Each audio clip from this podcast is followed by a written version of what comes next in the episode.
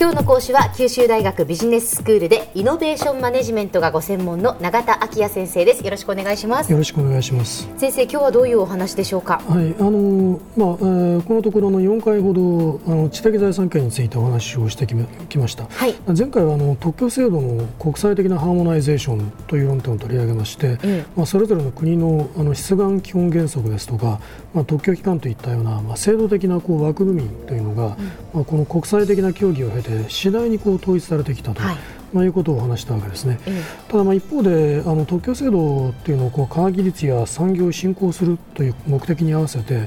どう活用していくのかっていうことをまあ国が政策的に考えることに、まあ、その考え方って国ごとにも異なるわけですよね、え、ですからそのことがまあ企業間のこう国境を越えた競合関係に対して、あるこう例えば特許紛争を激化させるとか、まあ、いろいろな要因になることがあるわけですね。はいで今回はこの問題を取り上げてみたいと思っています。わかりました。はい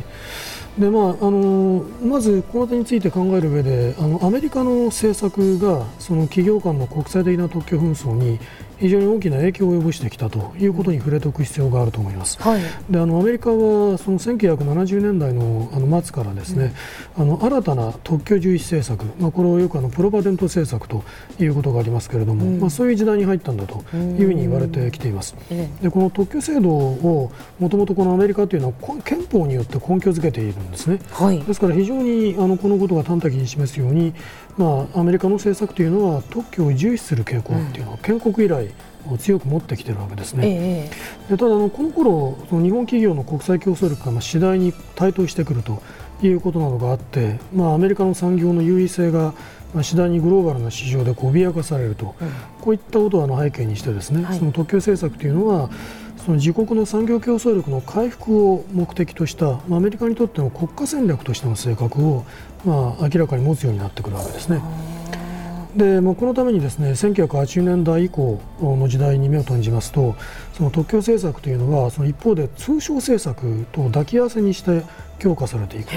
いうことが盛んに行われます。はい、で例えばあの1988年に、えー、包括通商競争力法というのが、まあ、発行してるんですがここにあの知的財産権を侵害する国を特定してこれに通商政策を加えるということを定めた、まあ、スペシャル301条というのがあの盛り込まれることになりました。で、まあ、以後あのアメリカの通商代表部が、まあ、その調査とその特定国に対する制裁決定に当たるということが行われるようになるわけですね。でまた、これよりも少し前にですね1982年のことですが、まあ、特許関係の紛争を扱うその控訴裁判所、えー、CAFC というのが略称ですけれども、まあ、こういうものが設立されてるんですね。はい、でこれ以降特許侵害が認められるケースが増加いたしましたし賠償金額も上昇したというふうに言われているわけです。であのこういったあの特急重視政策を背景にしまして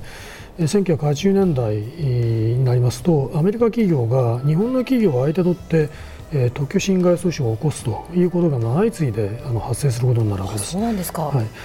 で中でもですねあの私にとっても印象深い事件でしたし日本企業にあの衝撃的な印象を与えた事件でしたがそれはあの米国法人のハネベルという会社が、はい、1987年のことですが日本のカメラメーカーであるミノルタをえー、提訴した事件ですね。あそういう事件があったんですね。はいはい、あったんですね。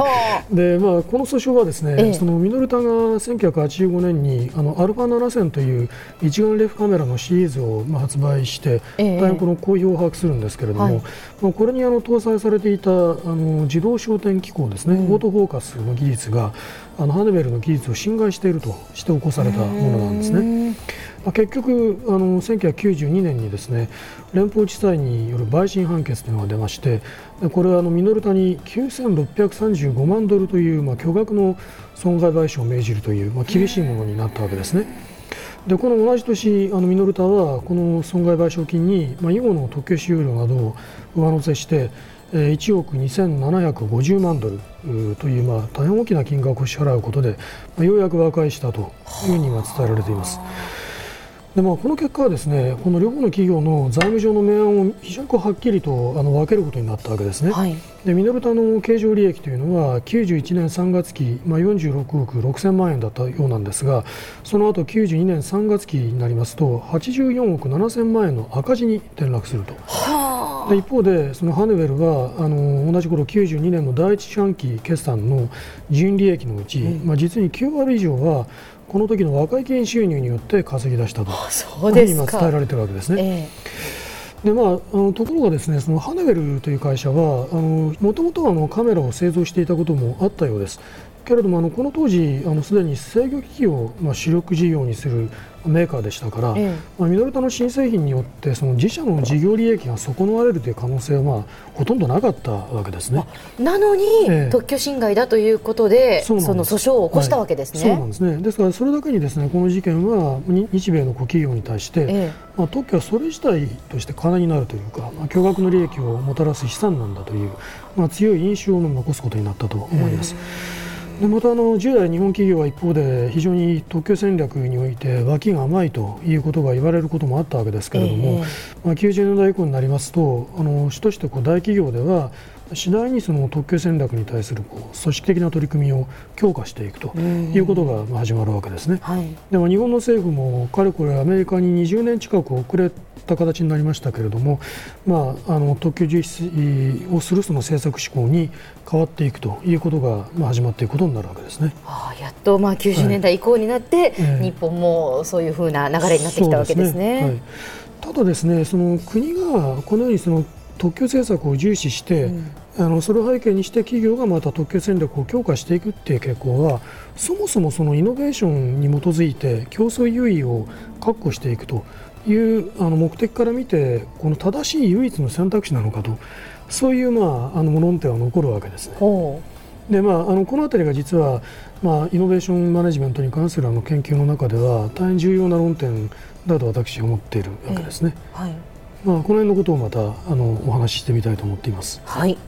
では先生今日のまとめをお願いします。そうですね。あのいろいろなことを申し上げましたけれども、まあ、アメリカの政府の、えー、特許重視政策を背景として、80年代以降に特許紛争が頻発するようになったということを申しました、ま、これを背景にまた日本の企業にも特許戦略の重要性に対する認識が高まってきたということをひとまずまとめとして申し上げておきたいと思います。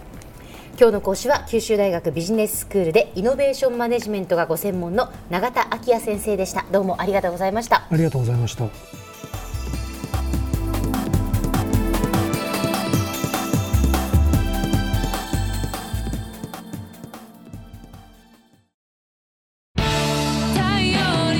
ビックは九州で生まれ九州の人たちに光を届けています九州のお客様が光り輝くように。それが QTnet の変わらない思いです。キラキラつながる「QTnet」